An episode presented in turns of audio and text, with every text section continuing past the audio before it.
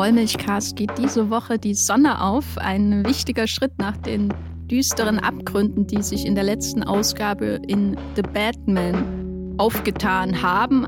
Aber die Mädchen von Rochefort von Jacques Demy hat auch so die ein oder andere düstere Seite in seiner sehr sonnigen französischen Stadt nahe der Atlantikküste. Wir sprechen heute in unserer Musical-Reihe über dieses Musical von Jacques Demy aus dem Jahr 1967 und dafür bin ich, Jenny Jecke, wie immer verbunden mit Matthias Hopf. Hallo Matthias. Hallo Jenny. Ich glaube, eine Spoilerwarnung für die Mädchen von Rochefort erübrigt sich, aber seid gewarnt, es könnte der ein oder andere furchtbare französische Akzent in diesem Podcast auftauchen. Manchmal können wir das einfach nicht kontrollieren. Viel Spaß mit dieser Folge.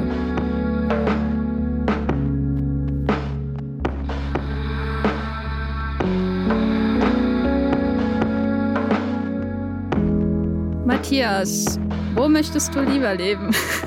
In Gotham City oder in Rochefort?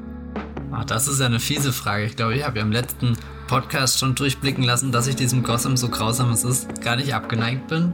Und das, ja, weiß nicht, ist einerseits on Brand, aber andererseits macht mir das auch irgendwie Angst.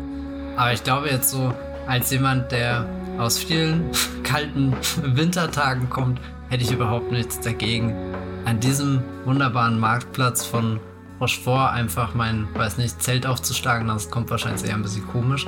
Aber mich einfach dahin zu setzen, die Sonne zu genießen, die Menschen zu genießen, die Farben zu genießen und ungläubig mit dem Kopf zu schütteln, wenn Catherine Deneuve vorbeiläuft und sagt, oh Gott, ich will hier weg.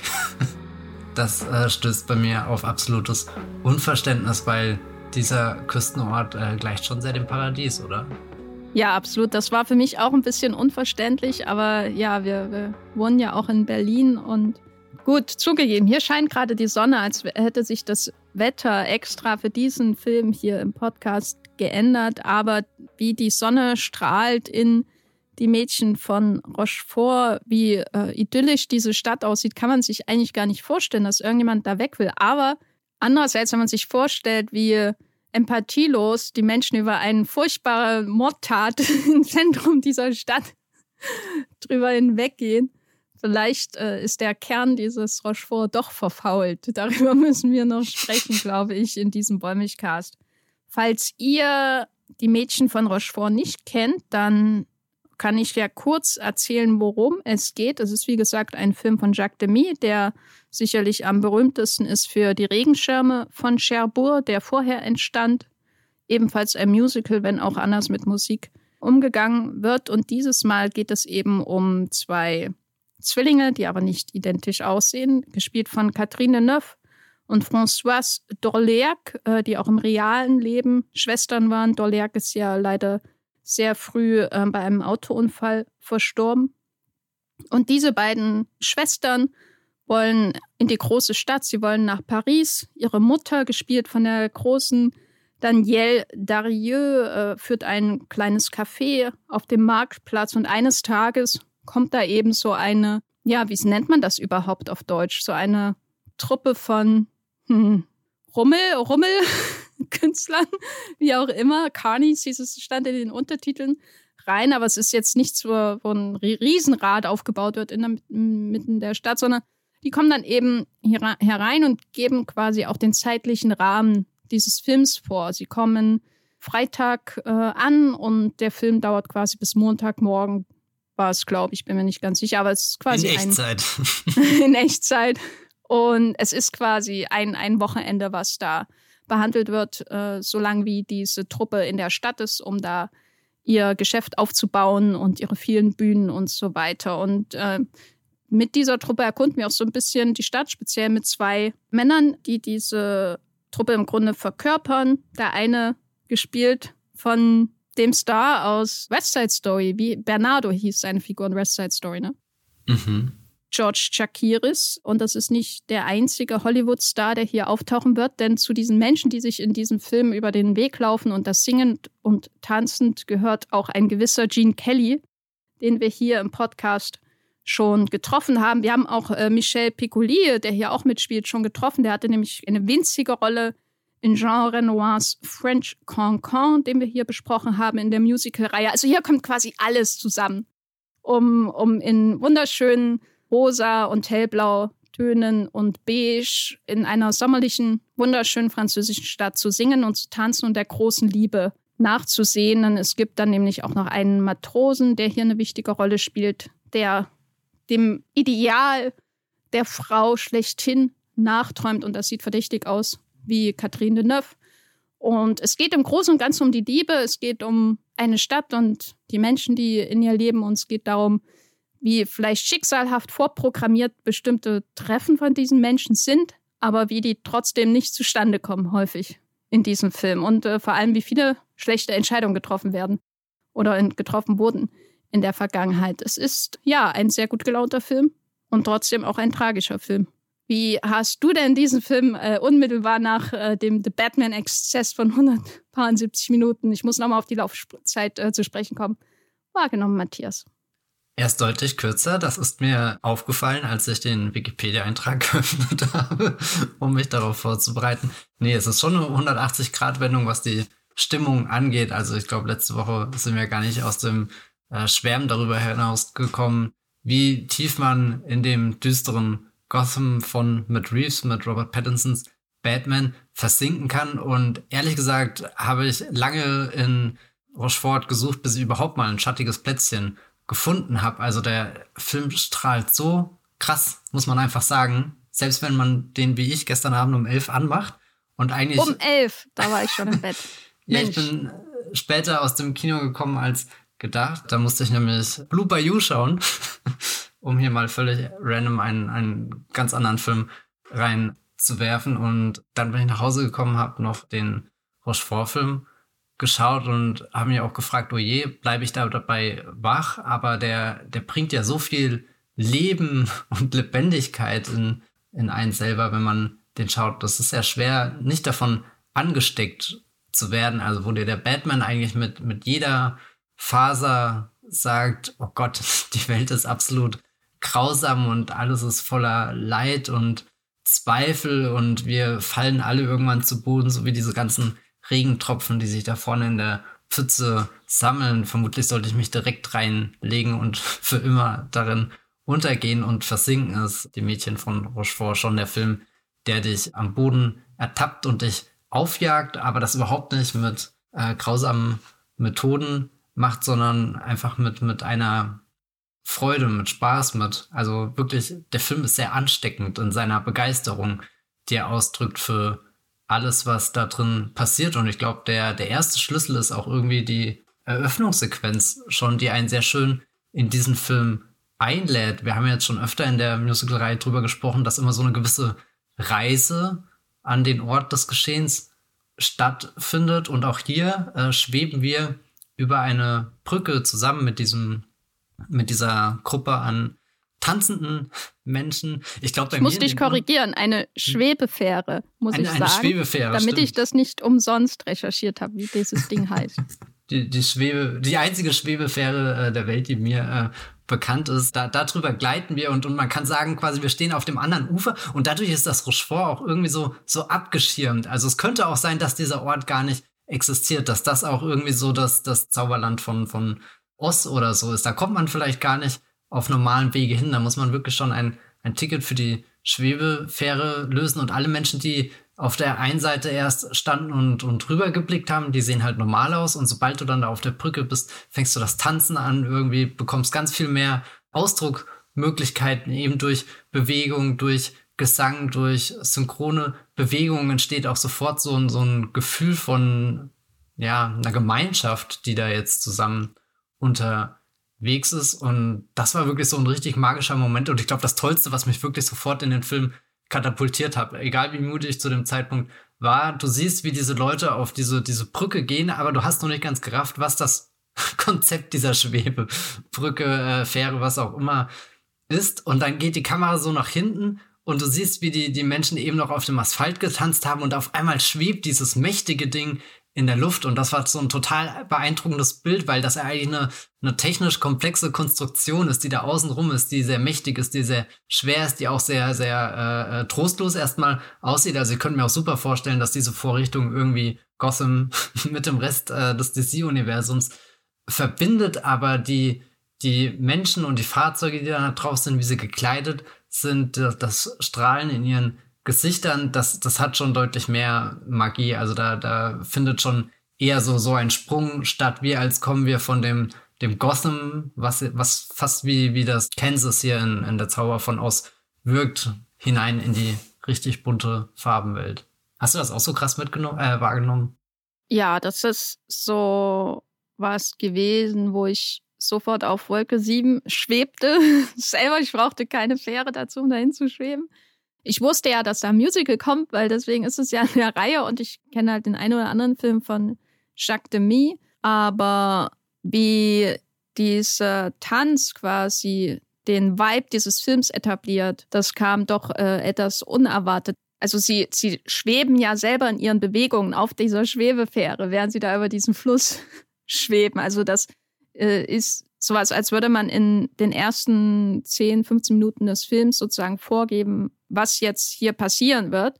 Das hat man ja oft, ähm, gerade bei so Autorenfilmern, dass man die Essenz des Films gleich am Anfang irgendwie in einer, einer großen Auftaktsequenz hat. Das ist ja auch bei einem gewissen La La Land so, der von diesem Film hier auch natürlich stark beeinflusst wurde, gerade die Auftaktsequenz von La La Land auf dem Highway oder der, der, ja, den verschnörkelten äh, äh, Straßen von Los Angeles. Und hier ist das ja auch so, dass man erstmal geht's in die Lüfte und wie du gesagt hast, wird man so ein bisschen in ein anderes Reich gebracht durch diese, dieses Bauwerk, was schon an sich sehr, sehr ungewöhnlich ist, auch selten. Ich habe mir alle Wikipedia-Einträge zu Schwebefähren durchgelesen, die ich finden konnte in allen Sprachen.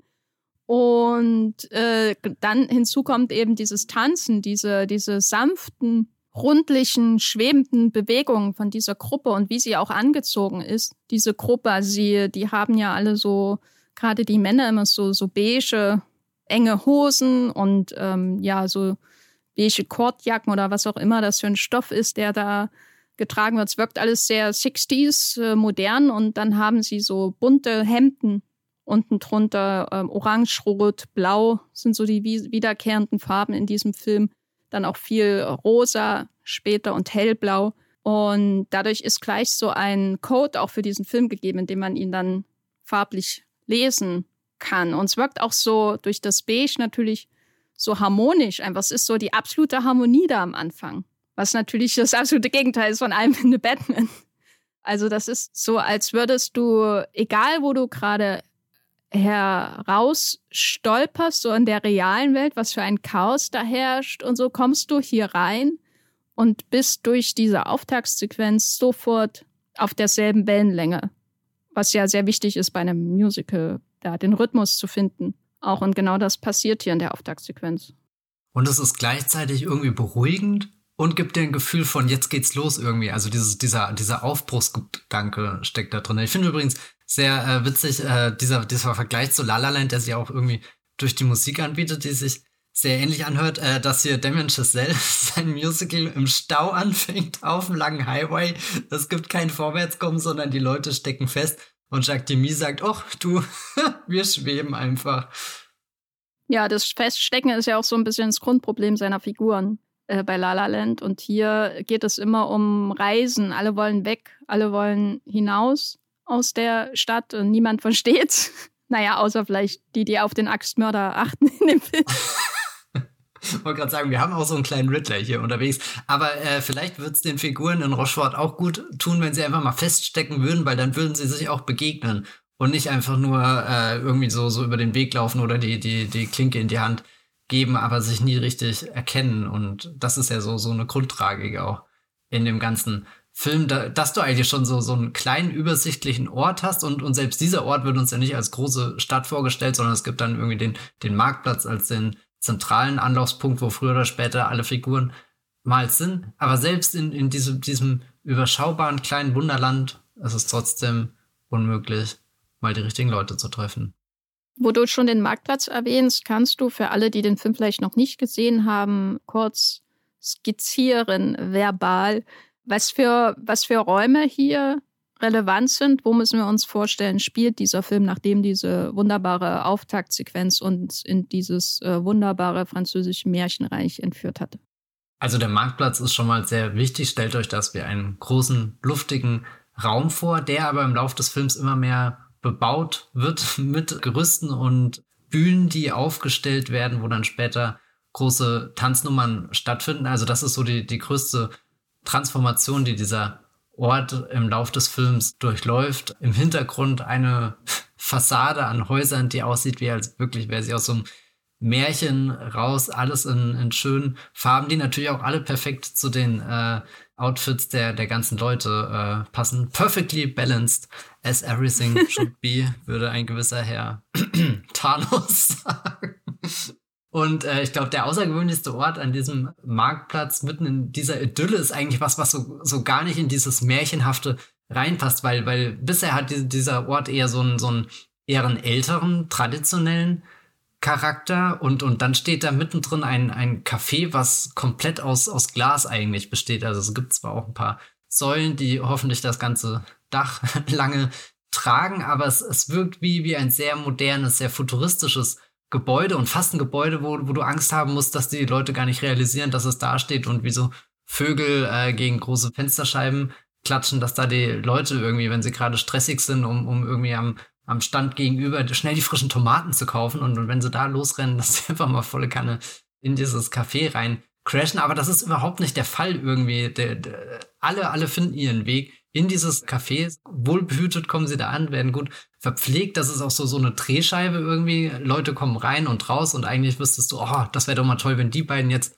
an einem Tisch dort sitzen würden, aber es passiert irgendwie nie, weil immer die, die falschen Konstellationen in Anführungsstrichen da aufeinander treffen. Und, und da finde ich schon sehr bemerkenswert, wie, wie fließend der Übergang zwischen dem, dem Inneren und den Äußeren ist. Er ist nämlich eigentlich nicht existent.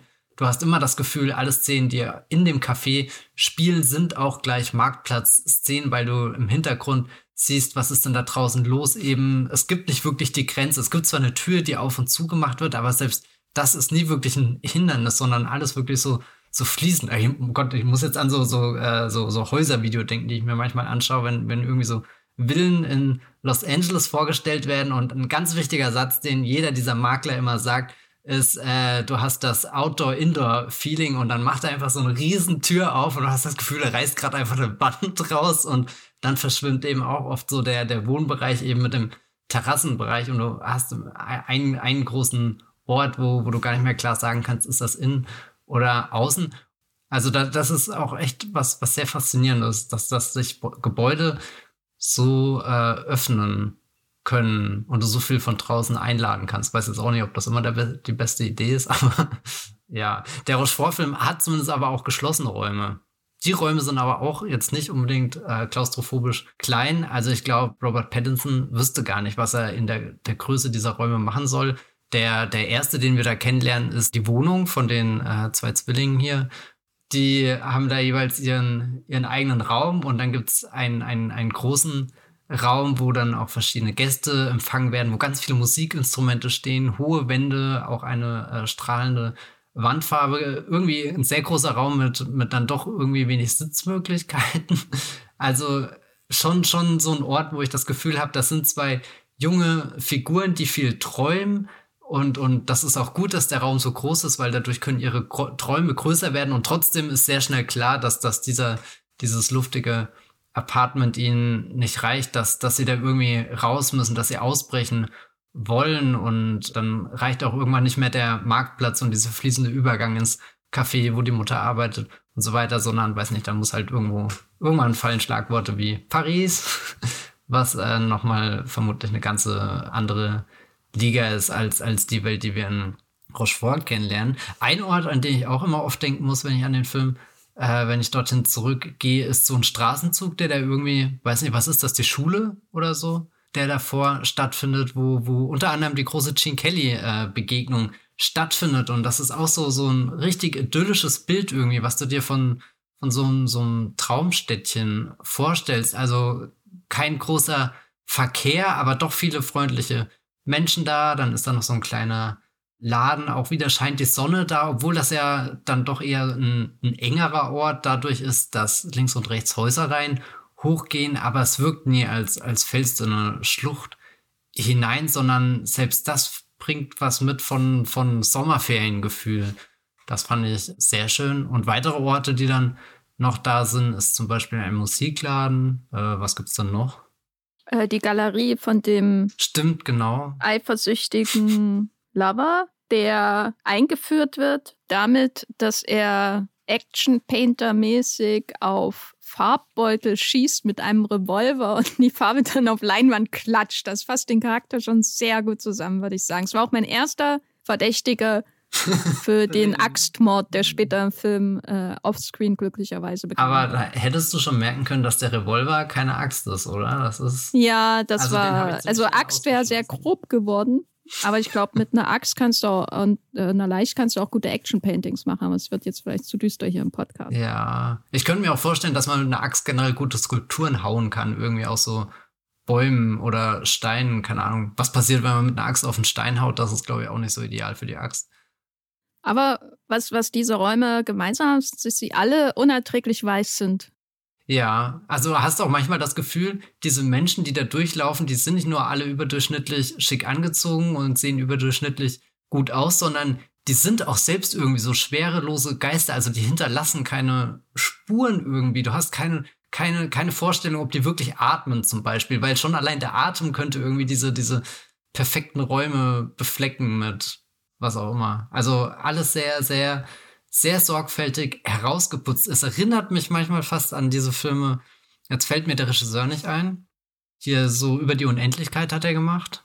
Äh, ja, ich weiß, wen du meinst. Und der hat der, der, ja, der Vogel, der über sein Leben nachdachte. Nee, wie heißt der eine? Die, die Taube, glaube ich, war das, oder? Genau, genau. Sitzt da rum. Das ist echt peinlich. Wollen mich Cast mal wieder super äh, große Lücken hier in der Filmgeschichte. Aber dieser Regisseur, wie auch immer der gute heißt, der, der, der gestaltet auch immer so Räume, wo du richtig merkst, er überlegt da stundenlang, wie, Roy wie stehen, Anderson. Genau, Roy Anderson. Wie stehen die Menschen darum und, und es ist wie, als hätte jemand ein Gemälde betreten. Bei ihm ist dann aber oft noch mehr äh, die Trostlosigkeit, die ausgestellt wird. Und selbst wenn du die Schatten nicht wirklich siehst in den Bildern, weil, weil alles so, so gut ausgeleuchtet ist, merkst du, dass da irgendwas drinne brummt, was, was, was sehr, sehr, sehr, weiß nicht, großen Kummer oder sowas auslöst. Also aus den Filmen gehe ich selten raus und habe ein richtig gutes Gefühl, aber da, dagegen fühlt sich eben das Rochefort von dem Shakti wie so, so das sonnige Gegenstück dazu an. Also auch perfekt gestaltete Räume, aber, aber mit einem ganz anderen Charakter, die, ja, ich weiß nicht,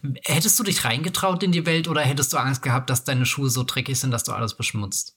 Also ich glaube, auf den Marktplatz habe ich, hätte ich äh, mich getraut, vor allem weil ich beim Schauen darüber nachdachte, wie cool es wäre, dann äh, ein Bild für Instagram zu machen. ich habe schon meinen Urlaub geplant, während ich das geschaut habe. Und äh, nein, also wo ich mich auf jeden Fall nicht hineingetraut hätte, ist der Musikinstrumenteladen.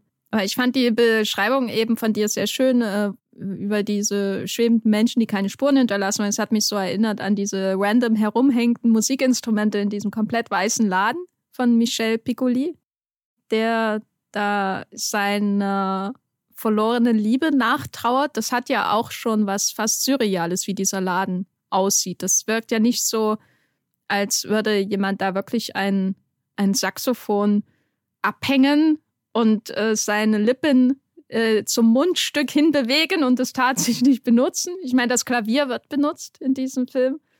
Das ist so ein Raum, der auch so ein bisschen was von einem Käfig hat in seiner ganzen Sauberkeit und Ordentlichkeit und dem glänzenden Äußeren des weißen Bodens. Und das äh, ein ähnliches Gefühl hatte ich auch bei dieser sehr eng wirkenden Mini-Galerie slash äh, ja, Atelier ist es ja eigentlich, weil der ähm, junge Matrosenmaler ja dort auch seiner Kunst nachgeht und seine ideale Frau malt und die sieht halt aus wie ähm, Catherine Neuf zufällig.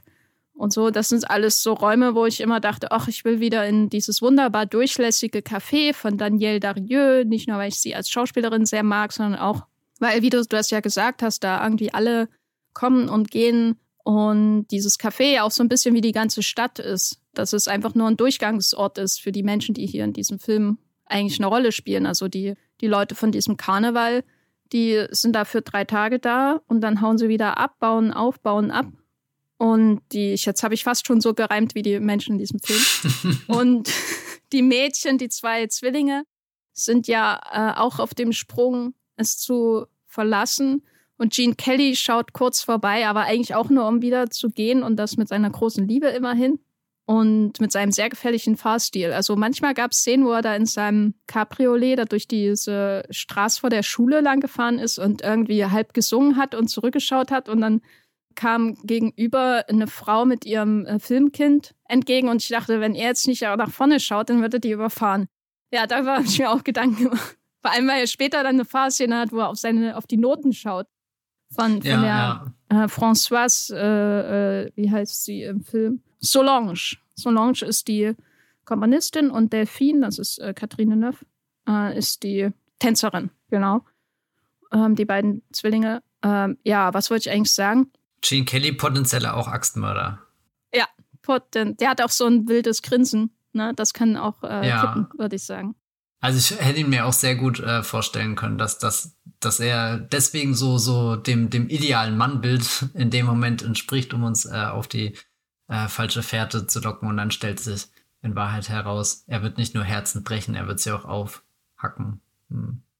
Wenn wir jetzt schon äh, bei den Farben und Formen sind, bevor wir zum Tanz und der Musik kommen, vielleicht können wir dann schon äh, hinspringen zu der grundsätzlichen Frage, wie viel Realismus in diesem Film existiert. Weil du hast ja diese Stadt beschrieben, das ist alles sehr pastellig, schön, rosa, blau äh, geputzt. Aber da tauchen ja auch so manchmal fast aus dem Nichts auch ganz andere Farben aus, ganz andere Kleidung. Äh, was, was sind so für dich so diese Einbrüche von, von der echten Welt in dieses Märchen?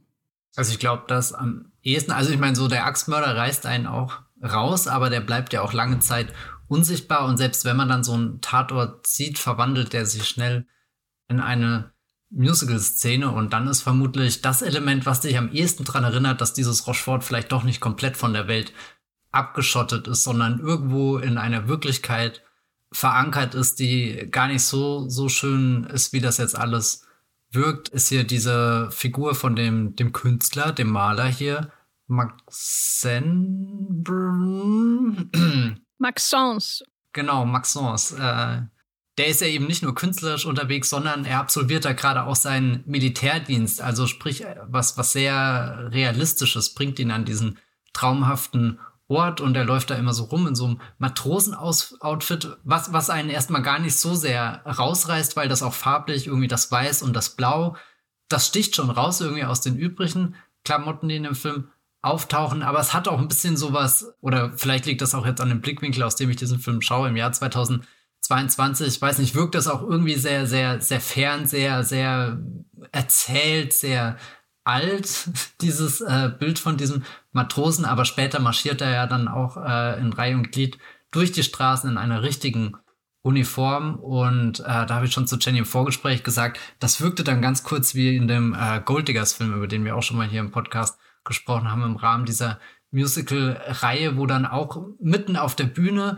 wo ja eigentlich was Fantastisches entsteht, wo dann auf einmal so eine Kriegsrealität reinbricht und also quasi die, die Kunst mit der Wirklichkeit ver, verschwimmt und in dem Golddiggers Film ist das dann so, dass das auch im Film ein, ein Publikum quasi existiert, was damit konfrontiert wird. Das ist jetzt bei Rochefort äh, gibt es nicht diesen, diese, diese, diese Mittels, Ding quasi, da, da ist der Film und dann sind wir als Zuschauende, also ist das direkt auch für uns irgendwie die Erinnerung, dass, dass selbst wenn der Film ansonsten eine, eine sehr, äh, weiß nicht, Fantasieatmosphäre hat, eben, du hast ja vorhin auch schon gesagt, du wärst auf dem Marktplatz und würdest Instagram-Bilder machen, weil das so, so übertrieben perfekt alles aussieht und, und trotzdem blitzen dann eben diese, diese kurzen Momente durch, die dem Film nochmal so ein anderen Charakter geben. Und ich glaube auch die Enthüllung des Serienkillers, der da herumgeht, ganz gemütlich ist irgendwie ein sehr schönes Element, weil die Figur auch zwischendrin einfach auftaucht mit den Hauptfiguren,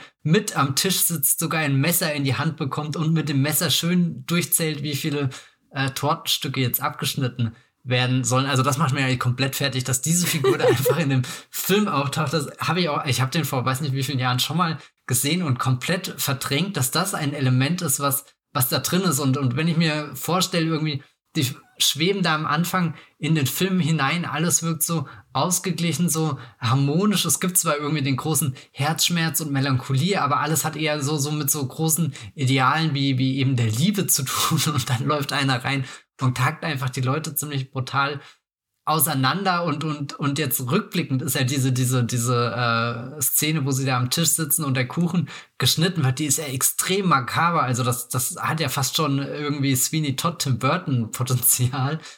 Ist jetzt aber vielleicht jetzt auch kein Element, was den Film in Anführungsstrichen einen Realismus vereint, weil, weil ja selbst so ein Axtmörder ist ja jetzt auch nicht das Alltäglichste, was passiert. Aber, aber trotzdem was, was diese. Kommt auf deine Freizeitgestaltung an. kommt auf meine Freizeitgestaltung an. Ich weiß nicht, ich bin nicht so oft mit dem Herr Riddler verabredet, deswegen habe ich da schon, schon länger nichts mehr in diese Richtung erlebt, außer wenn ich ihn im Kino anschaue. Nee, aber, aber ähm, es gibt so, so Elemente, die diese, diesen Traum Rochefort aufbrechen und dir zeigen, dass da noch was anderes dahinter steckt, auch wenn der Film, glaube ich, nie den Schritt macht und dir jetzt wirklich irgendwie diesen, diesen Move auspackt mit, also den, den der Riddler vermutlich bevorzugen würde mit, ich zeige euch jetzt hier die Figuren, die über die Stadt entscheiden und stelle euch die ganzen schmutzigen Geheimnisse aus, die sie mittragen. Also ich glaube, dieses Rochefort bekommt nie wirklich Risse und bricht auseinander und zum Vorschein kommt einfach nur eine ganz eklige, grausige Ruine, von der du am schnellsten entfliehen müsstest. Trotzdem ist irgendwie am Ende des Films klar, dass dieses Rochefort kein Ort der Ewigkeit ist, kein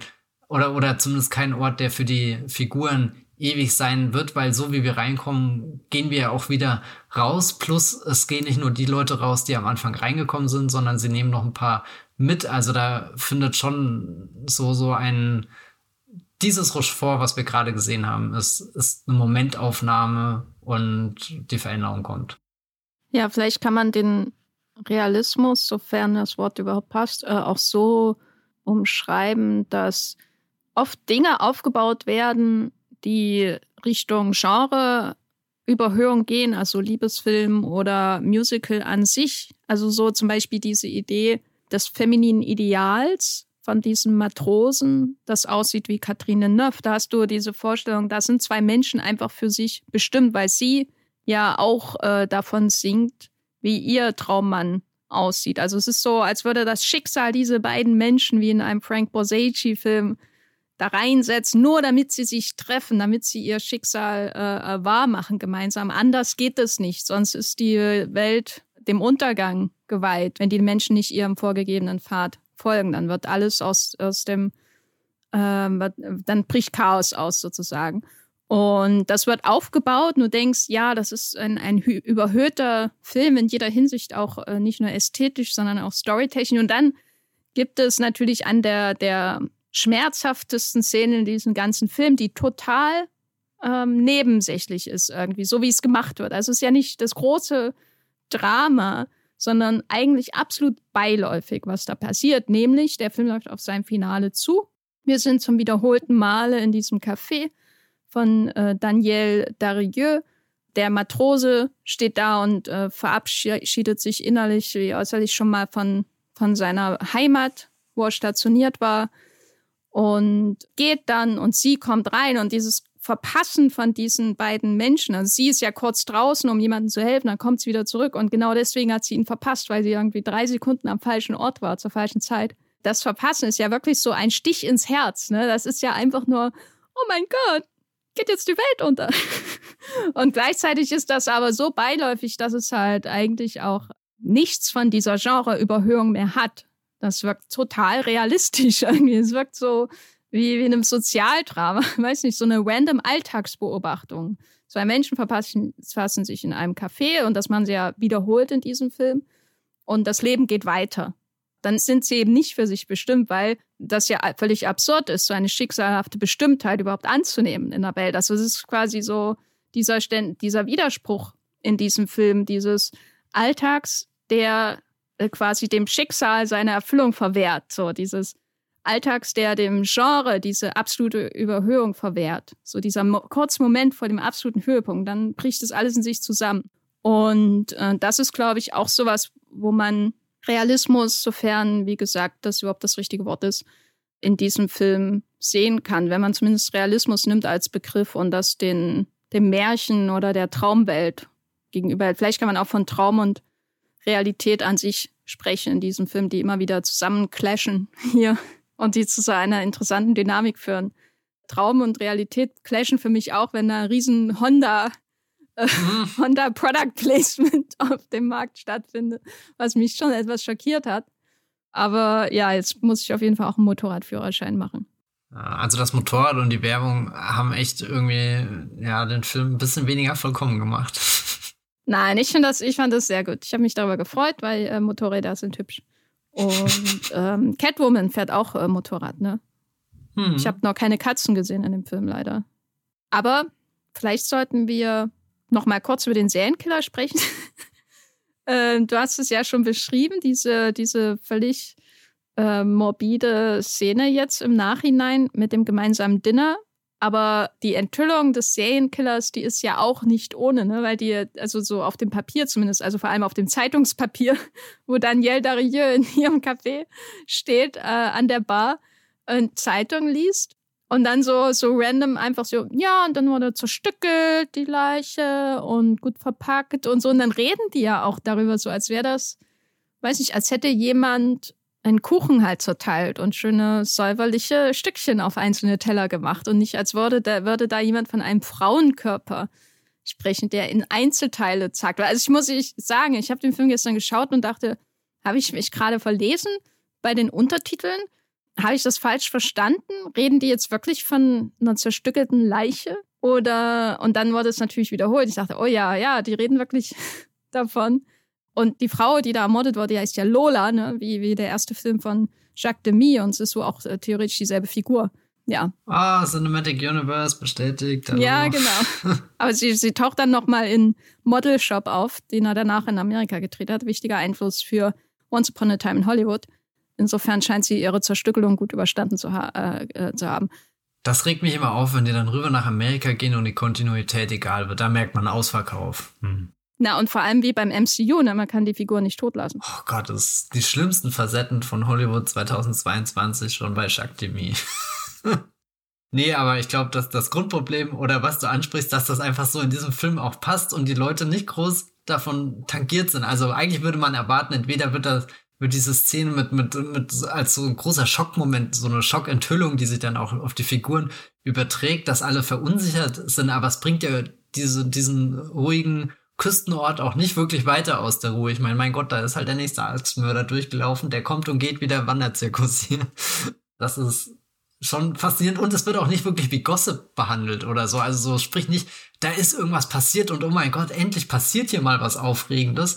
Also du, du hast keine, keine starke Reaktion darauf, sondern die Leute nehmen das so hin, wie sie auch viele der Abschiede dann am Ende einfach so, so hinnehmen, die dann passieren, wie als wüssten sie auch irgendwie, dass, dass die Zeit langsam abläuft, die, die ihnen dieser Film zur Verfügung stellt und, und die Zeitung wird dann genauso zugeschlagen, wie äh, der nächste Tisch abgewischt wird, die Krümel irgendwie in den Lappen, in den Mülleimer transportiert und dann ist diese Geschichte auch schon wieder vorbei. Also irgendwie sprechen und singen auch die Leute ganz viel von großen Gefühlen und Sehnsüchten, die sie haben und Dinge, die sie sich vorstellen hier, die, die, die perfekte Frau, der, der perfekte Mann, die da an verschiedenen Orten, Zeitzeichnungen, was auch immer auftauchen, aber dann sowas richtig Unmittelbares, was einen ja richtig betroffen hat und komplett aus dem Leben rausreißen könnte. Also so sprich, am Abend davor saßen wir noch alle da, der hatte ein Messer in der Hand und hätte das auch in uns versenken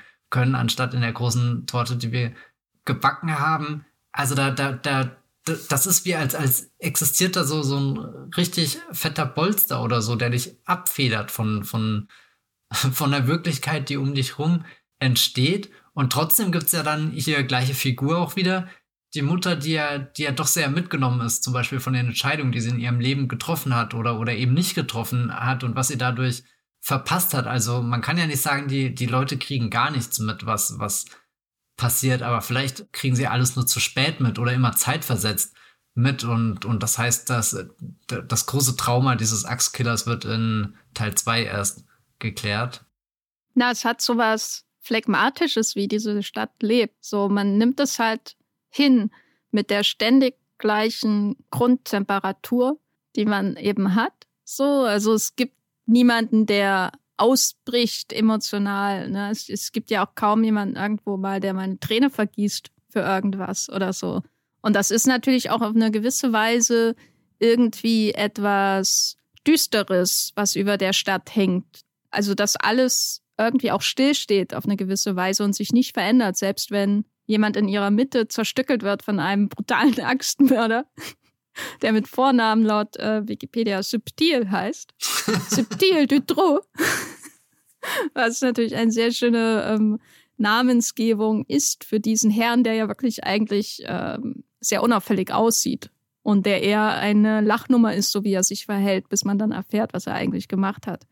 Und dieses Stillstehen, so als wäre man, ich glaube, den Vergleich habe ich schon oft im Podcast gebracht, wäre man ein Insekt, das an einem Baum äh, 65 äh, Millionen Jahre vor unserer Zeit eingeharzt wird. Und dann sieht es halt für immer so aus, ne? Und das ist, das ist was, was dieses, was dieses Städtchen irgendwie auch paradoxerweise bestimmt, weil es ja gleichzeitig, wie wir schon gesagt haben, auch in diesem Film darum geht, so durchzuziehen, es zu verlassen. Es geht um Dynamik in den, einem Ort, der, der sich nicht verändert oder nichts verändern scheint, außer halt auf dem Marktplatz. Was vielleicht auch erklärt, warum die unbedingt weg wollen, die, die beiden Zwillinge. Das ist ein bisschen so, so wie als leben die alle in so einer Jacques Demy Truman Show. ja, oder, oder Playtime-mäßig. Ja, ja, oh ja, ja, Playtime sowieso. Also ich dachte auch eh die ganze Zeit, da jetzt so ein äh, Monsieur Hulot, der durchläuft und in Playtime ja auch immer irgendwie so eine Sekunde zu spät oder eine Sekunde zu früh ist und dadurch ein Missverständnis auf das nächste folgt, ist ja genau die, die gleiche Dynamik wie hier, die, die Leute, die in das Café reingehen und rausgehen und sich dann doch nicht bewegen. Aber was ich eigentlich auch irgendwie eine interessante Beobachtung fand von, wie sich diese Leute verhalten und dass da oft irgendwie so eine, so eine, so eine, eine, eine so eine, so eine feste Grundstimmung, so eine Baseline existiert, in, in der alle Figuren sich bewegen und drüber und drunter existiert nicht ähm, viel. Ich hatte trotzdem das Gefühl, dass die Leute, die in das Café reingehen, ein bisschen aufhören, ihre Rollen zu spielen. Also, dass, dass sobald die sich irgendwie draußen in dieser Stadt begegnen, sind die ganz äh, fest in eben, das ist Delfin und, und die läuft so, die bewegt sich so, die singt so und das will die so und deswegen verhält die sich so. Und dann hatte ich immer das Gefühl, sobald sie irgendwie, dass dieser, dieses Café auch nicht so nur ein Ort ist, wo Leute zusammenkommen, sondern auch so ein Safe Space, wo man auch ganz kurz sagen kann, oh, eigentlich bin ich gerade super angepisst, dass das Wetter heute einfach schon wieder nur perfekt ist. Also so, so ein bisschen, wo die Figuren eine Spur runter, einen Gang runterschalten, ein bisschen weniger diszipliniert sind, als sie sich draußen verhalten würden. Wie als würden sie draußen schon immer performen. Nicht erst, wenn sie auf der Bühne stehen oder wenn sie zufällig miteinander tanzen, sondern als ist, wie sie durch die Stadt laufen müssen, da müssen sie dann eben so perfekt angezogen sein, so perfekt frisiert sein, so, so, da, da draußen ruft jemand Action und dann geht die Truman Show eben los. Also daher auch nochmal dieses Bild, was ich davon gebracht habe und dass dieses Café, da sitzen dann viele Menschen einfach da und sind entspannt. Und das habe ich das Gefühl, dass draußen auf den Straßen nie der Fall. Nicht, dass der Film draußen jetzt super, super äh, nervenaufreibend wäre, aber da ist trotzdem immer eine gewisse, vielleicht Disziplin oder sowas da. Auch, auch wenn die, die Schwerelosigkeit überwiegt, aber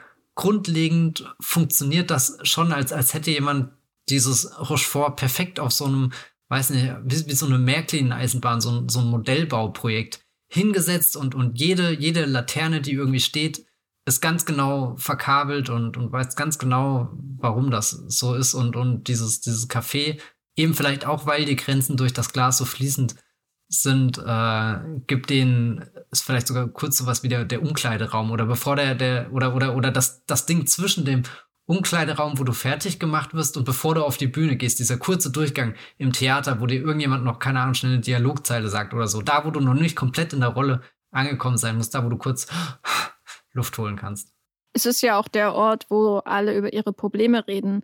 Also die Catherine Deneuve zum Beispiel, die hat ja ihre Armee von äh, Kinderballerinas, die sie lehrt, wo ich auch an, an French Concon denken musste, an die Tanzschule dort. Und dann beendet sie halt ihre Arbeit, Schluss für heute und dann geht sie halt da rein und dann geht es auch darum, was, was geht eigentlich in ihrem Leben vor? Und der Matrose, der kommt ja auch letztendlich aus seiner Uniform dann im übertragenen Sinne dann irgendwie raus, wenn er dort an der Bar sitzt und mit Daniel Darieux über sein feminines Ideal äh, spricht äh, und äh, jetzt war ich fast im Französischen, die Akzent drin, weg damit, weg damit. Und äh, immer, immer, also das, da kommen ja alle zusammen, aber das Traurige ist natürlich dann immer, dass sie nie zur selben Zeit zusammenkommen, was den Film, glaube ich, 60 Minuten kürzer machen würde. Ja, es ist, es ist wie die Schauspieler, die halt nicht gelesen haben, wann ihr Auftritt an der Reihe ist. ja. Aber äh, ich glaube, wir sollten auch über die Musik sprechen. Wir haben jetzt viel über die Farben ja. und die Formen, die Orte gesprochen und auch über ein paar Menschen in diesem Film. Aber die Musik. Ich hatte ja schon gesagt, dass das anders ist als in die Regenschirme von Cherbourg, wo im Grunde alles gesungen wird, also auch einfach alltägliche Dialoge gesungen wird. Das zeichnet den Film neben seiner ähm, wunderbaren Inszenierung natürlich auch aus. Das ist ja auch so das ungewöhnlich für ein Musical bei, bei dem anderen äh, Meisterwerk. Und hier ist es ja schon eher noch äh, orientiert so am Hollywood-Film, würde ich sagen, Hollywood-Musical des klassischen Hollywood-Kinos. Und trotzdem hatte ich das Gefühl, dass irgendwie die ganze Zeit gesungen wird. Ich habe mir mitten im Film habe ich mich so gefragt, singen die eigentlich immer? Ich habe irgendwann nicht mehr so richtig drauf geachtet, wann wirklich gesungen äh, wird. Und dann ist mir aufgefallen, nee, die reimen noch manchmal in ihrer Sprache zum Beispiel, wenn sie normale Dialogszenen haben. Wie hast du denn die, die Musik in diesem Film wahrgenommen? Du hattest ja schon gesagt, dass es so ein paar Anleihen an dem ähm, zukünftigen einflussreichsten Musical, äh, in dem zukünftigen einflussreichsten Musical aller Zeiten gibt, nämlich äh, La La Land, der natürlich auch diesen Jacques Demy-Film äh, beeinflusst hat und überhaupt alle Filme, die vor ihm kamen.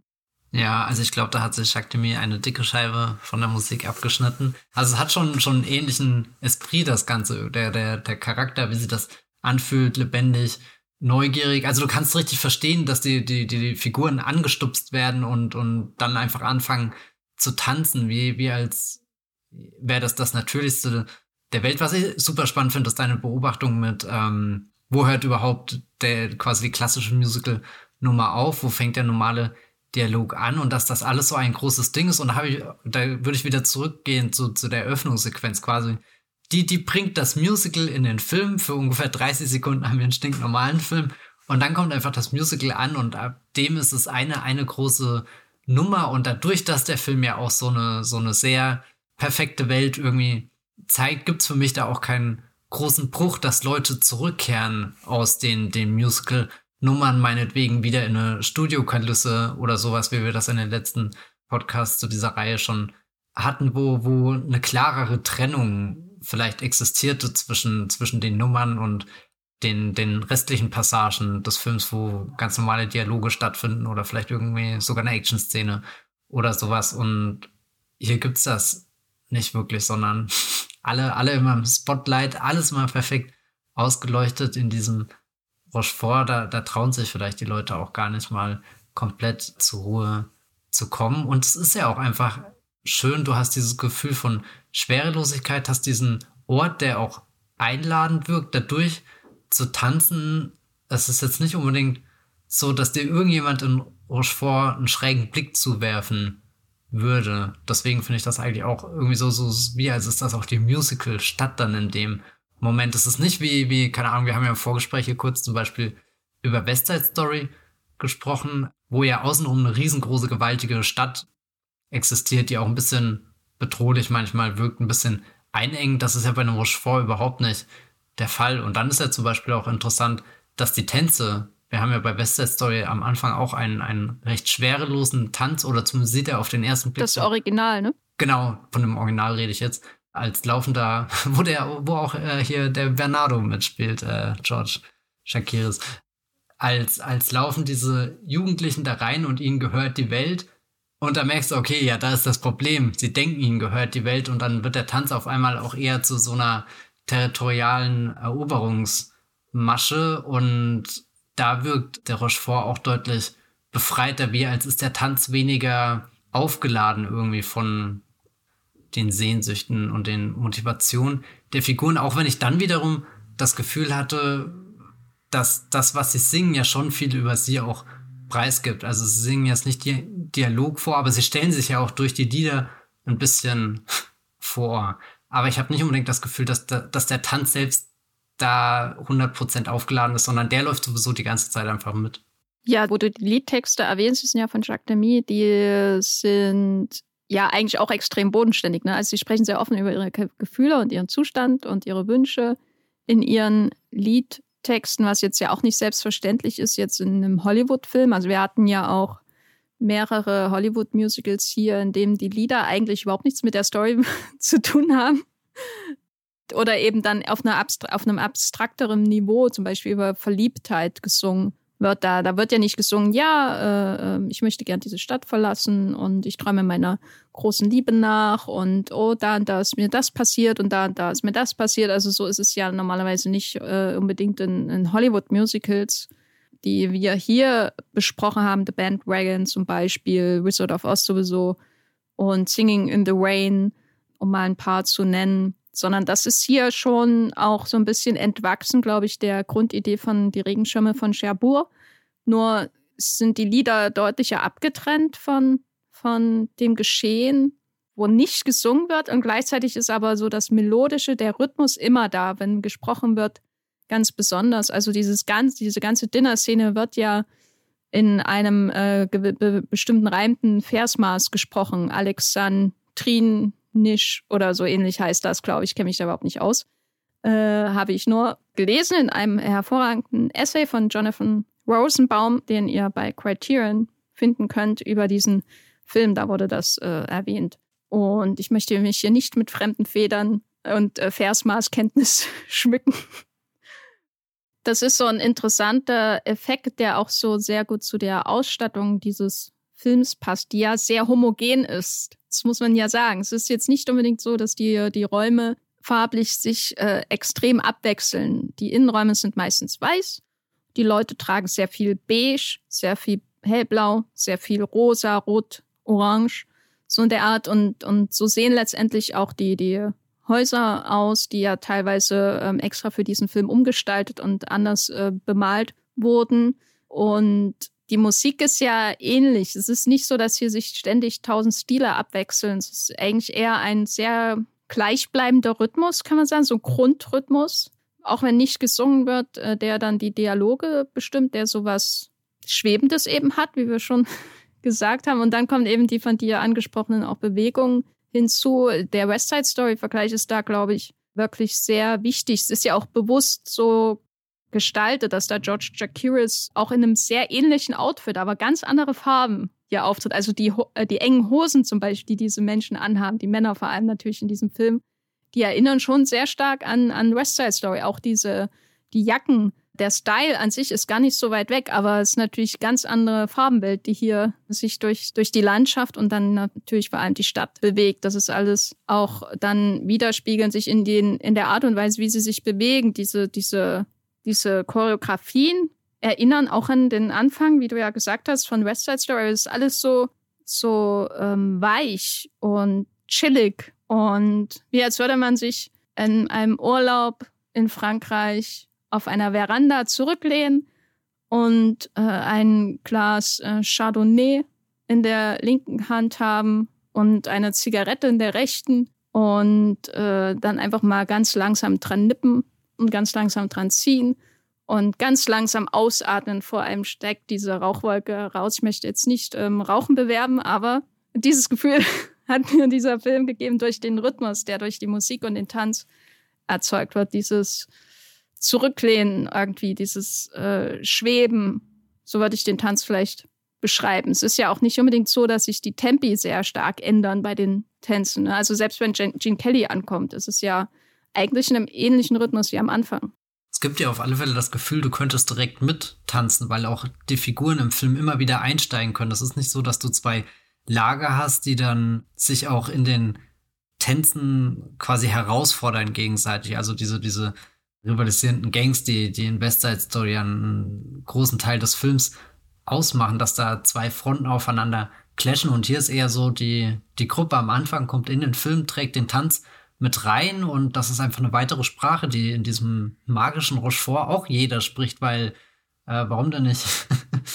und selbst wenn jetzt nicht alle Menschen in dem Film tanzen, die wir sehen, es gibt ja auch ganz viele Leute, die irgendwo im Hintergrund rumsingen laufen und einfach nur Statisten sind und nicht irgendwie in, in eine ganz große Nummer einsteigen. Also wir haben jetzt keinen kein America-Song oder so wie jetzt im neuen Westside Story, der irgendwie aus einer kleinen Wohnung heraus in die Straßen getragen wird und am Ende stehen alle da und du hast das Gefühl, da geht gerade wirklich eine, eine Wellenbewegung durch die Stadt. Das ist nicht unbedingt der Fall. Im Gegenteil, wir haben am Ende sogar sehr viele Menschen, die sehr steif einfach rumstehen und die, die Aufführung von ein paar wenigen anschauen. Aber alles, was so davor passiert, diese paar Begegnungen, und dann gibt es ja manchmal auch wirklich Begegnungen, die, die, die fruchtbar sind und nicht nur so, so Fastbegegnungen und, und verpasste Chancen, sondern wenn, wenn dann zum Beispiel hier die, die zwei Tänzer mit den Garnier-Schwestern über den Dorfplatz tanzen oder so, das ist ja auch irgendwas, was so, so spontan einfach entsteht und, und das finde ich irgendwie sehr, sehr schön, wie als läuft die Musik den ganzen Film durch. Ich meine, tut sie nicht, aber als könnte das jederzeit aufgenommen werden. So diese, diese besondere Musical-Sprache liegt die ganze Zeit am Boden, man muss sie nur aufheben und dann, dann kann sie auch jeder verstehen, jeder kann mittanzen. Also es gibt da ja auch nicht wirklich dieses, weiß nicht, ob Gefälle das richtige Wort ist, aber wir hatten ja jetzt auch so, so Sachen wie zum Beispiel schon The Bandwagon oder so, wo es ja auch viel um das Trainieren ging und das Entstehen von diesen Musical-Nummern. Also sprich, da sind Kunstschaffende am Werk, die was auf die Beine stellen, um das dann später vorzuführen. Und auch wenn, wenn dieser Film in einer großen Vorstellung gipfelt, die den ganzen Film vorbereitet wird, dadurch, dass zum Beispiel Bühnen aufgebaut werden, ist eigentlich dieses, dieses, diese Kunst, die sie schaffen, die ist irgendwie selbstverständlich, die sind in allen Facetten überall da. Es gibt da keinen, der, der groß struggelt irgendwie damit, mit meine, meine Bewegungen sind nicht flüssig genug oder, oder jetzt hier wie beim French Concord, wo jemand getriezt wird, äh, das Bein noch höher zu kriegen, sondern ist alles von Anfang an da. Selbst, selbst hier die, die Musik ist schon da, die spielen die Stücke, äh, komponieren die Stücke sogar selbst schon und, und auch das, das Kunstwerk von dieser idealen Frau ist ja schon in dem Film da und, und das finde ich irgendwie sehr, sehr, sehr spannend, dass, dass die Kunst so was Selbstverständliches in Rochefort ist und jeder teilhaben kann. Ja, die ist ja überall. Und dann kommt natürlich das größte Kunstwerk in die Stadt, nämlich Gene Kelly. äh, der gefährliche Autofahrer, hm. der potenzielle Axtmörder, ausgehend von seinem Lächeln, aber der sich glücklicherweise dann als unschuldig herausstellt. Das ist ja dann wirklich so, als würde ähm, irgendwie eine Tür aufgehen und jemand sagen, hallo, hier ist Hollywood. Sie haben gerufen. ähm, Gene Kelly spielt einen berühmten Komponisten in diesem Film, der befreundet ist, ein alter Schul- äh, oder Konservatoriumsfreund, äh, Mitstudent von Michel Piccolis, Besitzer eines Instrumenteladens. Und der kommt da rein und ist einfach 100% Gene Kelly. Ne? Also ich bin da ja fast sprachlos, wie ich überhaupt beschreiben soll, dass da einfach Gene Kelly in diesem Film auftaucht, weil ich meine, George Chakiris, der ja wirklich auch in West Side Story mitgespielt hat, das ist natürlich auch irgendwie ein Hollywood-Moment so, dass er überhaupt da ist und der Film ist generell selbstreferenziell. Ich meine, einmal wird wirklich auch Michel Legrand in, seinen, in den Lyrics auch wirklich als neben den großen Komponisten wie äh, Johann äh, Sebastian mm, Bach äh, ja. und so weiter genannt. Also Legrand hat ja hier die, die Musik gemacht, äh, für diesen Film komponiert. Aber dann kommt ja wirklich quasi ähm, so etwas andersweltliches hier hinein in diesen Film, weil anders kann man ja eigentlich Gene Kelly kaum beschreiben. Ne? Das ist ja einfach ein, ein ähm, Außerirdischer in Rochefort und trotzdem fügt er sich gut ein, oder? Ich hatte auch nicht das Gefühl, dass er da ein großes Ungleichgewicht in den Film reinbringt. Vielleicht aber auch, weil das Rochefort schon so gut detailliert äh, ausgestattet ist bis zu dem Moment, wo er auftaucht, wo er klar äh, sehr besonders in Szene gesetzt wird. Also er hat ja ein Close-up, wo ich dachte, jetzt steigt er gleich in meinen Raum rein und dann habe ich den Salat und was, was, was. Wie The Ring oder was? ja, Gene Kelly, ich meine, das, das ist ja, äh, äh, ich verstehe schon, schon, warum das so inszeniert ist, weil äh, keine Ahnung, du sollst ja auch irgendwie diese, diese, diese Überwältigung, äh, dieses äh, Liebe auf den ersten Blickmoments einfach spüren. So, da, da hat gerade äh, wirklich irgendwas Besonderes ähm, stattgefunden, was, was die Figuren rausreißt aus, weiß nicht, der Routine. Oder so, das ist auch ehrlich gesagt der, der, mein, mein liebster Gene Kelly-Moment in dem Film, irgendwie der, der eindrücklichste, auch weil das in dieser spannenden Umgebung wieder stattfindet. Also ich liebe alles, was in diesem kleinen Straßenzug spielt. Das, das wirkt ja alles so behütet und trotzdem ist so ein Gewusel irgendwie darum. Ähm, sehr faszinierender und alles immer wegen Bubu. ja, Bubu. Also es ist auch so, auch so ein Name, glaube ich, den sie nur gewählt haben, weil er sich im Endeffekt auch schon, egal wie du ihn sagst, das hört sich so an, als hast du ihn schon halb gesungen. Äh, du kannst den Namen gar nicht hässlich sagen, in Anführungsstrichen. Also das ist einfach ein, ein sehr, sehr klanglicher Name, wo, wo gleich irgendwie so auch so eine Zuneigung der Figuren äh, zu dem Jungen oder so zum Vorschein kommt. Ja, Bubu. Ich wüsste gar nicht mehr so genau, wie Bubu aussieht, aber das ist eben immer ist ganz wichtig, damit sich die Leute treffen, damit die zwei Karnevalsmitarbeiter, Fahrer, die zwei Zwillinge abwechselnd immer treffen, weil sie immer den Bubu abholen und so weiter. Und dann eben auch letztendlich, damit die Solange den Gene Kelly trifft. Und dies, die, die Großaufnahme, die du beschrieben hast, die hat mich auch irgendwie verschreckt. ähm, das ist sowas, also weil er ja auch wirklich so breit grinst. Ja, das ist wie dieser Moment in Hugo, in Hugo von Hugo. Martin Scorsese, auch ein sehr frankophiler Film, wo der riesige Kopf von Sacha Baron Cohen in der 3D-Version auf einen niederschaut. Nur die nette Version davon. Du hast ja gesagt, dein liebster Gene Kelly-Moment war dieser erste Auftritt. Was, was hältst du denn von seiner tänzerischen, seiner tänzerischen Präsenz? Wir haben ihn ja schon in uh, Singing in the Rain gesehen und dass ich diesen Film ausgewählt habe und nicht äh, die Regenschirme von Cherbourg, hatte neben der Tatsache, dass ich äh, Rochefort nie ganz gesehen habe, sondern immer nur in Teilen mal bei Arte, auch den Grund, dass es natürlich eine schöne Connection ist, eine Gene Kelly Connection hier in dieser kleinen Musical-Reihe im Wollmilchcast. Also ich glaube, der größte Unterschied bei, bei Singing in the Rain ist natürlich, dass er schon deutlich mehr im Zentrum steht als in dem Film. Ich habe auch den, den Cherbourg-Film zwischendrin fast so, so als so einen Episodenfilm betrachtet, wo du ein großes Ensemble hast und immer mal wieder Zeit mit einem Cherbourg oder Rochefort? Äh, oh Gott, jetzt ist es passiert.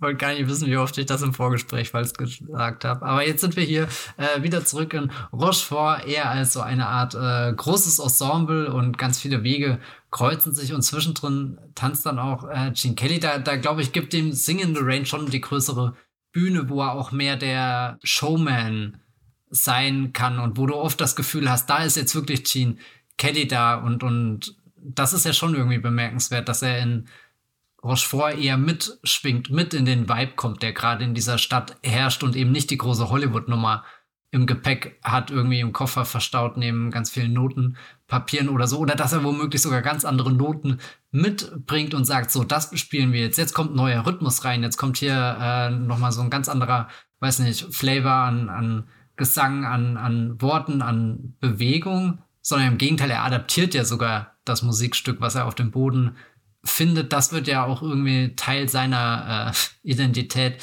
dann passt sich an, fügt sich ein, will mittanzen. Ich glaube, das ist ein wichtiges Wort. Ja, wobei ich auch trotzdem manchmal das Gefühl habe, da ist eine andere Starpräsenz da. Also ich hatte auch, ich hatte auch den Eindruck, dass es sich sehr gut einfügt, dass es nicht so ist, wie du ja auch sagst, da kommt jetzt ein anderer Stil rein, sondern wenn er da in seinem rosanen Hemd, das ihm hervorragend steht, die Straße entlang tanzt in einem, einem dieser vielen, ach, zum, mh, mm, einfach nur zum Umarmen schönen Longtakes. Das, da hast du nicht das Gefühl, ah, hier ist ein anderer Film oder so, der, der von, von Rochefort Besitz ergreift, sondern wie gesagt, das, das fügt sich sehr gut ein und trotzdem muss ich immer denken, Gene Kelly tanzt. Und das nicht nur, weil, weil ich weiß, dass Gene Kelly tanzt, sondern weil ich bei den Jacques Demy Film und hier äh, besonders auch manchmal das Gefühl habe, dass die Stars, und das sind ja hier große Stars, also Michel Piccoli, äh, Catherine Deneuve, also das sind ja große französische Stars, die hier auftreten, damals schon, dass diese Stars sich trotzdem sehr klar einfügen in eine allgemeine Choreografie, also dass sie zu einem Element werden, das hin und her bewegt wird. Das ist schon manchmal hier der Eindruck, es war manchmal mein Eindruck bei äh, Cherbourg, wo da ja nicht äh, in dem Sinne wirklich getanzt wird, soweit ich mich erinnere. Aber wenn da, da Catherine Deneuve da über ihr, über ihr Leben singt in Cherbourg, da hatte ich schon das Gefühl auch manchmal, dass es so was Fremdgeleitetes irgendwie hat, weil der Film so extrem choreografiert ist, auch die, die Alltagsszenen in Cherbourg. Und hier ist die Choreografie natürlich noch viel offensichtlicher. Und da fiel mir schon manchmal der Gene Kelly irgendwie besonders auf. Ich weiß nicht, ob es an der Anordnung innerhalb von Gruppen liegt oder ob die Entfernung zu Statisten, die auch tanzen, größer sind oder so als bei anderen Figuren, ob er mehr hervorgerückt wird ins Scheinwerferlicht, wenn er da die Straßen entlang tanzt. Das müsste ich beim zweiten Mal schauen nochmal ähm, genauer beobachten. Aber das war schon manchmal mein Eindruck irgendwie, dass er ein anderes, andere Starpräsenz mitbringt, die eventuell von der Inszenierung gestützt wird. Das weiß ich aber nicht so genau.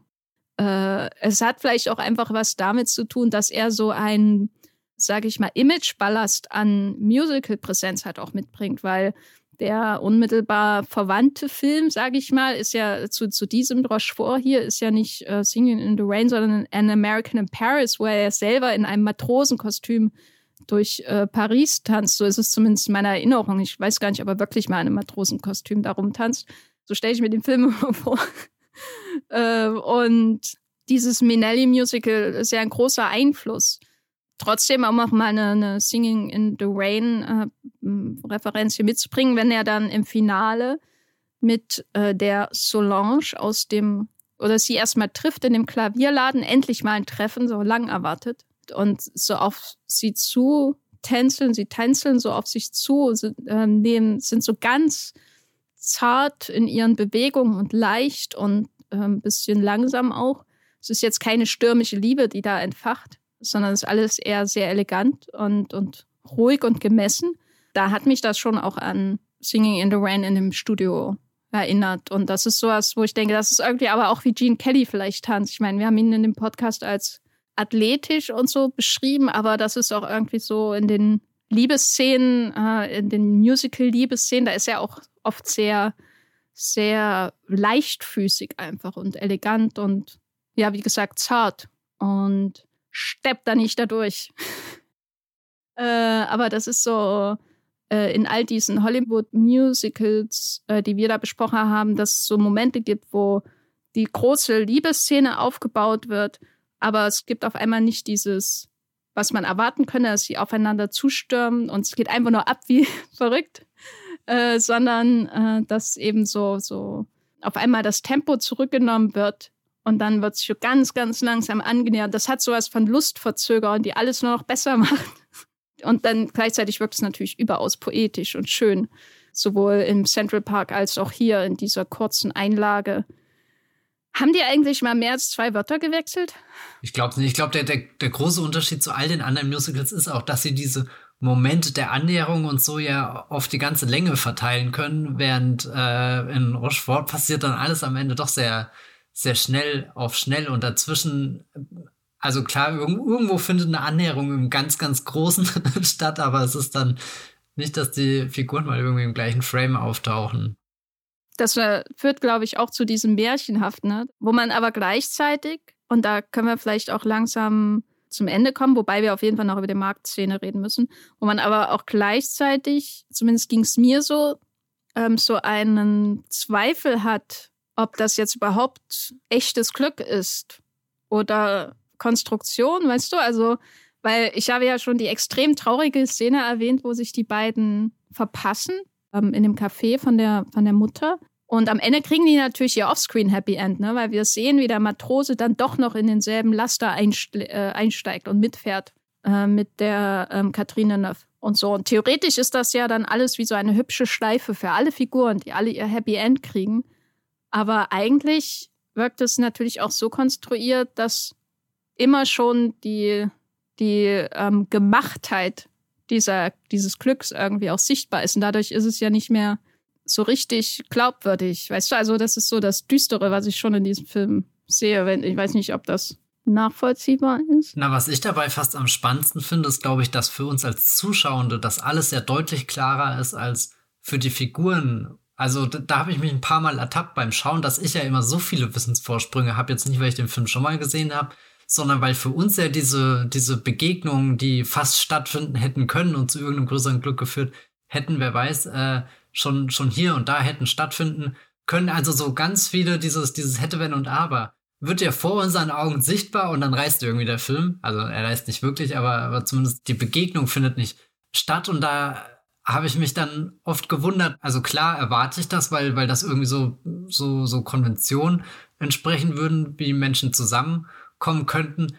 Aber die Figuren haben ja alle nur so ein, so ein ganz grobes, grobes, schwammiges Bild. Also selbst diese, diese perfekte Frau, eigentlich ist das ja schon, also das Bild hängt wortwörtlich an der Wand. Das könnte eigentlich nicht konkreter werden, aber es ist ja trotzdem nicht konkret genug, dass er sie wirklich auf der Straße äh, erkennt. Also so, wenn sie, wenn sie schnell an ihm vorbeiläuft. Und, und das finde ich immer so, so, so spannend, dass für uns, die wir das gucken und halt schon viel Erfahrung mit solchen Geschichten gesammelt haben und ungefähr wissen, wie, wie da Figuren zusammenkommen könnten, dass das eigentlich super klar alles aufgeschlüsselt ist, aber die Figuren ja selbst sehr, sehr unbedacht dadurch stolpern durch den Film und, und da, da finde ich dann auch die, dieses Ende, dass, das, naja gut, irgendwie passiert's und da muss ich ja wieder an den Playtime denken, der ja auch irgendwie damit endet, dass die Leute in so einem ewigen Kreisel irgendwie stehen und alles dreht sich weiter und irgendwie kommen wir schon vorwärts und dann sind wir auch schon wieder raus aus Paris.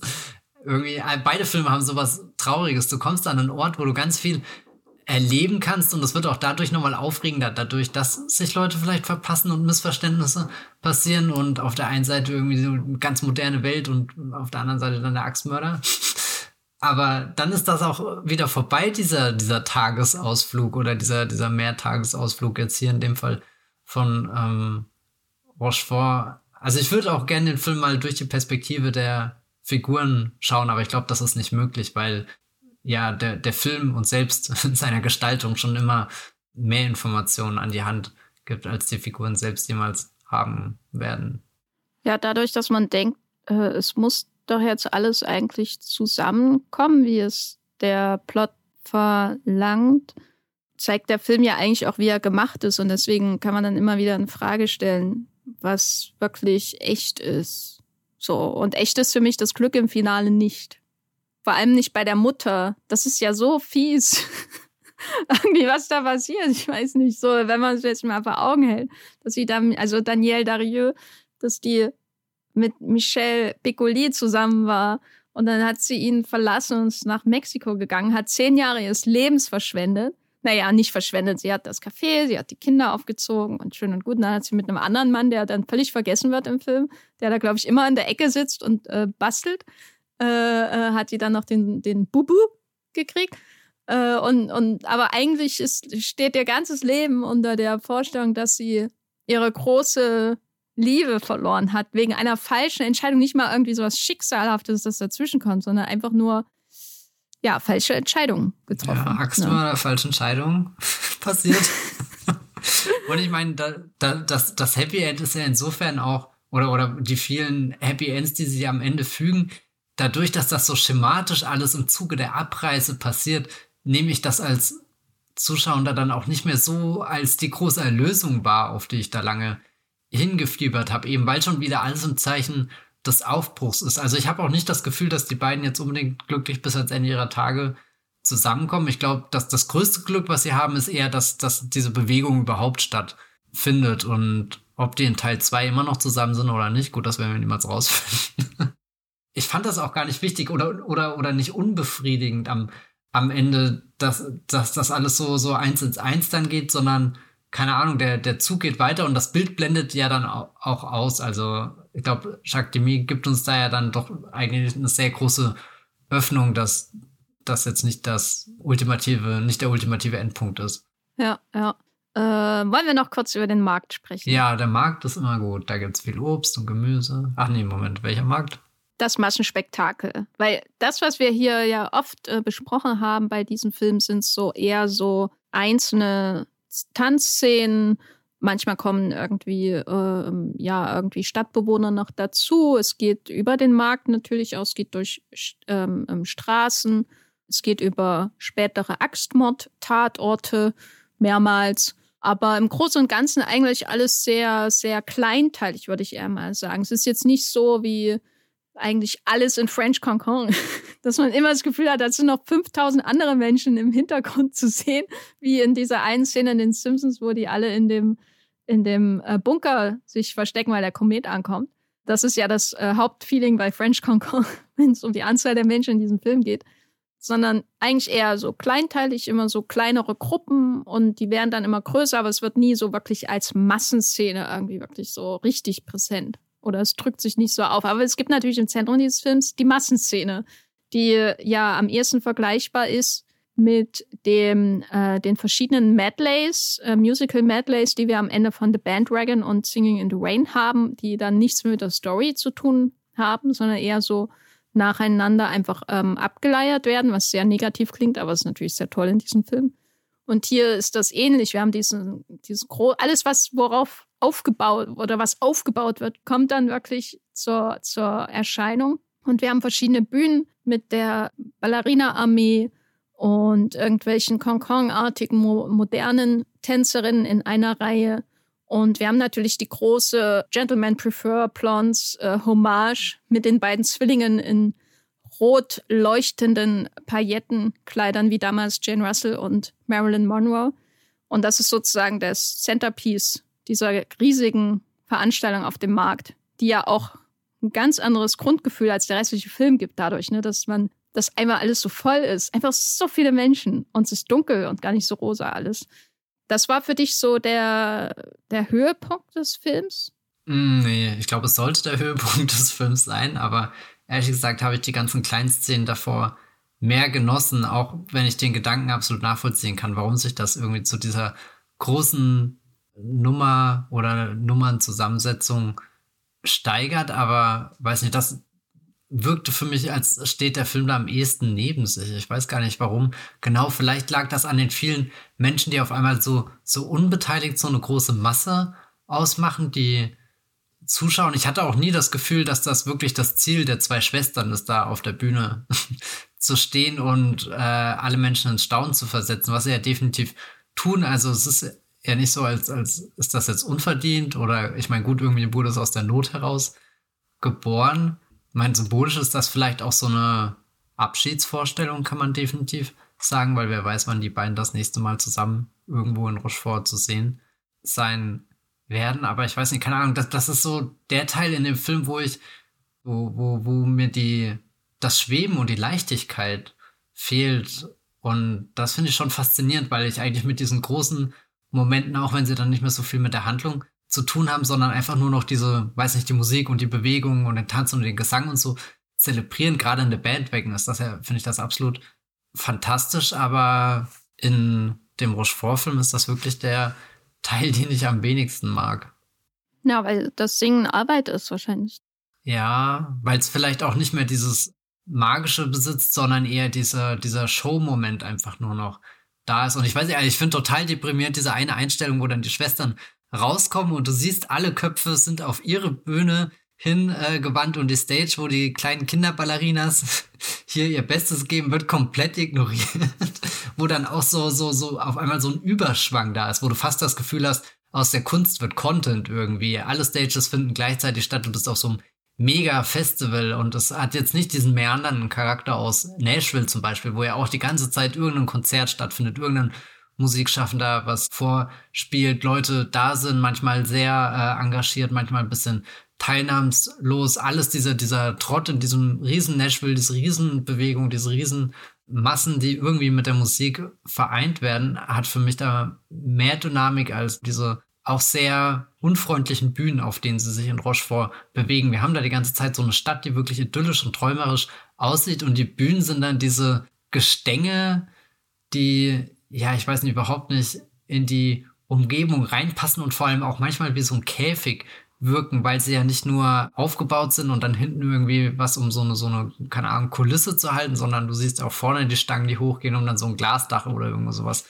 zu tragen. Ich meine, keine Ahnung, ob ich da zu viel reininterpretiere, ob das einfach zur damaligen Zeit die Art und Weise war, wie Bühne aussehen, aber weiß nicht, da, da wirkt der Film auf einmal kleiner. Das, was da vor sich schön federleicht ausgebreitet hat, ist da so, so eingeengt und wird einfach durchgeführt. Und dann ist es vorbei und, und danach wird es erst wieder spannend für mich. Na, auf mich wirkte das so ein bisschen tumorartig, dass da das äh, Fremde von der Außenwelt hineinkommt und sich im ganzen Film da immer weiter ausbreitet bis zu diesem Moment und dann platzt alles auf. äh, also irgendwie sowas ja, giftiges irgendwie, vor allem natürlich durch die Honda-Werbung, weil das ist natürlich offensichtlich das Product Placement irgendwie, aber gleichzeitig ist es auch so unglaublich banal, dass da so eine mega Musical-Sequenz mit mehreren Teilen im Grunde aufgebaut wird, um äh, äh, aber es geht eigentlich nur um Werbung für verschiedene Produkte. Ich meine, das ist ja eigentlich der Sinn des Ganzen. Es geht auch um Unterhaltung, aber letztendlich geht es auch darum, dass diese, dieser Karneval da Honda-Produkte im Grunde verschärfen will. So wirkt es ja. Und das ist so dieses, dieser Moment, wo ich manchmal denke, ist das schon der Blick in die Zukunft? Ist das das, was alle erwartet, die Rochefort verlassen? Und ja, weiß ich nicht, ob ich das sehen will. Ja, nee, Teil 2 ist doch keine gute Idee. Nee, auf jeden Fall nicht. Also, Rochefort Reloaded da, ist aber ein guter Titel, also. Also ich meine, selbst der Axtmörder ist ja nicht so düster wie die Honda-Werbung. oh Gott, ja. Also, und sonst hat man ja keine, keine Werbung wirklich für, für irgendwas so richtig. Es ist also so, es, es wird ja auch nicht mit Geld hantiert. Niemand bezahlt irgendwas, was in diesem Café gekauft wird ja, also es geht natürlich auch um Jobs in diesem Film. Also gerade wenn die dann Rochefort verlassen wollen und das arme Offscreen-Tanzmädchen einfach die Tür vor, ihr, vor der Nase zuschlagen. Nein, wir machen keinen Unterricht mehr. Äh, ciao. Fand ich sehr schön rabiat. Aber äh, es ist ja auch irgendwie so eine Welt, wo eigentlich man nicht Geld verdienen muss in dem Sinne. Außer der, der Soldat, der natürlich auch immer, wie du ja vorhin auch schon gesagt hast, so so einen ästhetischen Bruch reinbringt, der, der dann eben manchmal in seiner Tarnfarbenuniform zu sehen ist, was so überhaupt nicht hineinpassen will, dieses Rochefort. Und der ständig davon spricht, dass er Dienst tut und dass das bald vorbei ist und dass er bald frei ist. Und aber ansonsten haben alle ihren Lifestyle so wie er ist, abgesehen vom Axtmörder, der geht dann in den Knast und müssen sich um Geld und, und diese gelegen, diese Dinge des Alltags ja eigentlich nicht groß Gedanken machen. Allen geht's ja gut. so, das ist ein Film, in dem sie halt schweben. Das ist der Märchenanteil dieses Films. Und äh, dann kommt da diese riesen Honda-Werbung rein, die ich jetzt schon wiederholt mal erwähne, einfach weil sie mich nicht loslässt und weil sie eben wirklich sowas ist wie, ich meine, stell dir mal vor, Dorothy ist in der Emerald City und dann ist da riesen Honda-Werbung. Ja, unfassbar unsexy. Also keine Ahnung, ich habe nichts gegen Honda oder ehrlich gesagt habe ich keine Ahnung von Honda und Motorrädern, aber Honda. weißt du, so, das, das crasht den Film echt volle Kanne in den Boden.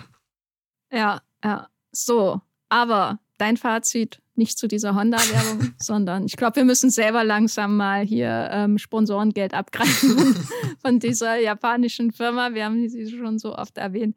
Aber dein Fazit zu Die Mädchen von Rochefort. Ja, das ist ein absolut fantastischer, traumhafter Film. Schaut ihn euch an. Ich habe das gestern Abend wieder sehr genossen. Also ehrlich gesagt ist das auch so ein Film. Ich meine, ich habe vorhin schon zu Jenny gesagt, zwischendrin sind bei mir die Untertitel ausgefallen und ich habe echt mit dem Gedanken gespielt, ihn einfach weiterlaufen zu lassen. Weil, weiß nicht, das, der ist so traumhaft inszeniert, seine Farben, seine Bewegungen, da will man sich einfach reinsetzen und das genießen. Und zwischendrin auch ein bisschen denken, wie traurig das alles ist. Ja, also ich würde auch sagen, wenn ihr gerade auf der Suche seid nach Dingen, die euch aus der realen Welt äh, wegteleportieren, dann schaut euch die Mädchen von Rochefort an. Ich glaube, das gelingt diesem Film noch besser als die Regenschirme von Cherbourg, der ja durchaus auch ein Melodram ist mit sehr vielen düsteren Seiten. Hier in Rochefort kann man selbst über den Axtmörder irgendwie auch lächeln. Der ist ja auch ein sehr kauziger, netter Typ.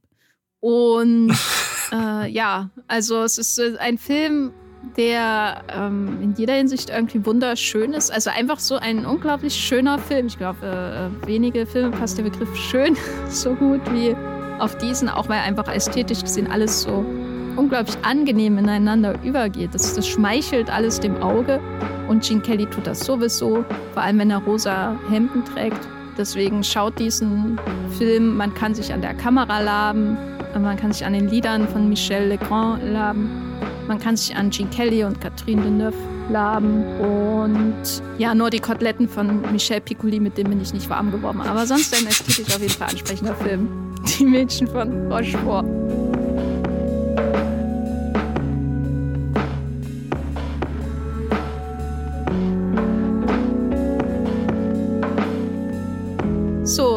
Opf, wo sind Sie im Internet äh, zu finden?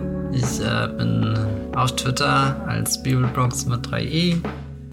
Ihr könnt auf meinem Blog vorbeischauen, das Filmfeuilleton. Und äh, auf Movieplot könnt ihr auch Dinge von mir lesen. Ja. Ich bin auch im Internet zu finden auf Movieplot. Äh, Jenny Jecke, da findet ihr mich.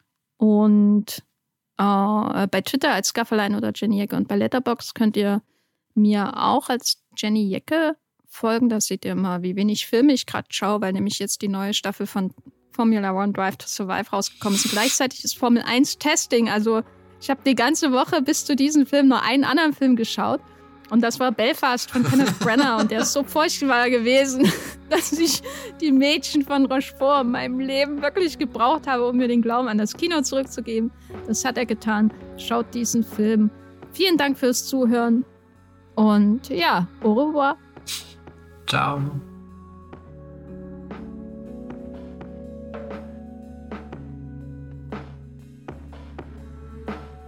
Der Wollmilchcast wird produziert von Matthias Hopf und Jenny Jecke. Unser Intro und Outro stammt aus dem Song Slam Canto von Kai Engel. Ihr könnt den Podcast bei allen gängigen Apps abonnieren und wir freuen uns über Kommentare und Bewertungen bei iTunes.